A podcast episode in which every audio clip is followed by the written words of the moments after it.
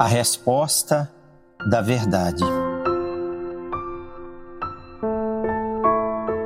O texto que hoje leremos a nossa meditação se encontra no livro de Gênesis, capítulo 11, verso 5. Então desceu o Senhor para ver a cidade e a torre que os filhos dos homens edificavam. Abençoa, Senhor, o ouvinte desta mensagem. Concede-lhe graça, alegria, comunhão ao coração e abre-lhe o entendimento para compreender com profundidade a grandeza do amor de Deus. É o clamor que faço em nome do Senhor Jesus. Amém. A cidade e a torre que os habitantes do vale na terra de Siná construíram foram obras grandiosas aos seus olhos.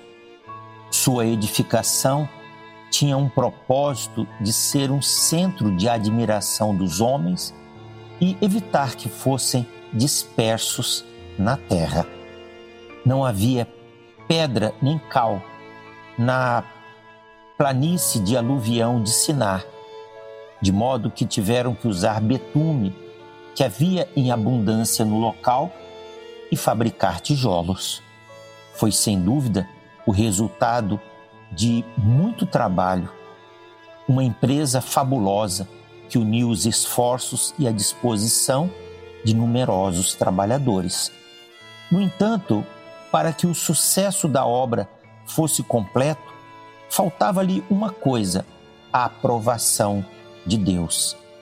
Esse é o detalhe que confere valor e utilidade a qualquer empreendimento humano. O selo que faz com que a obra mais humilde e desprezível se torne o mais rico e reluzente diamante.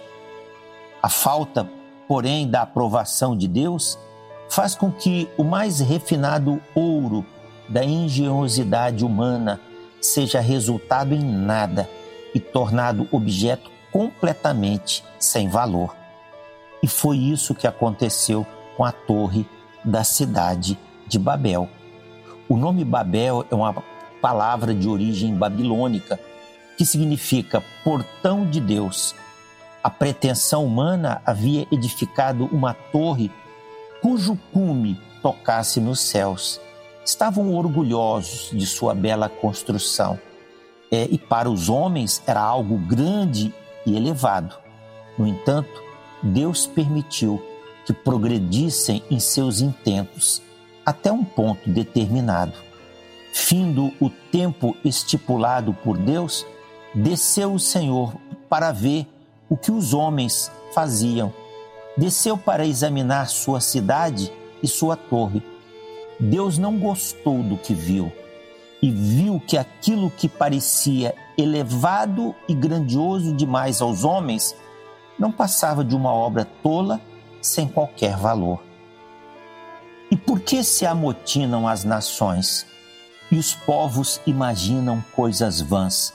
Os reis da terra se levantam e os príncipes juntos se mancomunam contra o Senhor e contra o seu ungido, dizendo: Rompamos as suas ataduras e sacudamos de nós as suas cordas. Aquele que habita nos céus se rirá, o Senhor zombará deles. Salmo 2, versos 2 a 4. Ao escrever que o Senhor desceu para ver a cidade, o escritor inspirado usou uma expressão antropomórfica, ou seja, um ato de Deus dito ao modo dos homens. É claro que Deus não precisa descer para ver o que se passa na terra. Deus de suas moradas eternas sabe antecipadamente tudo sobre nós, porque Deus é onisciente.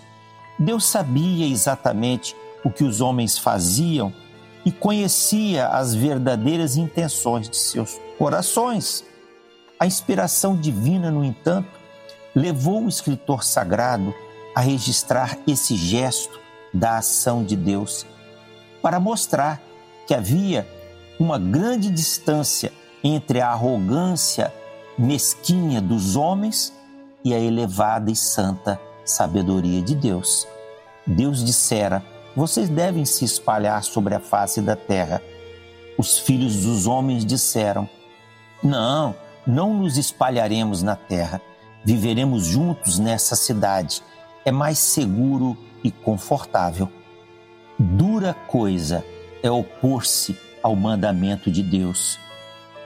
O juízo, certamente, não tardará ao que se rebela contra os santos e sábios propósitos expressos na palavra de Deus.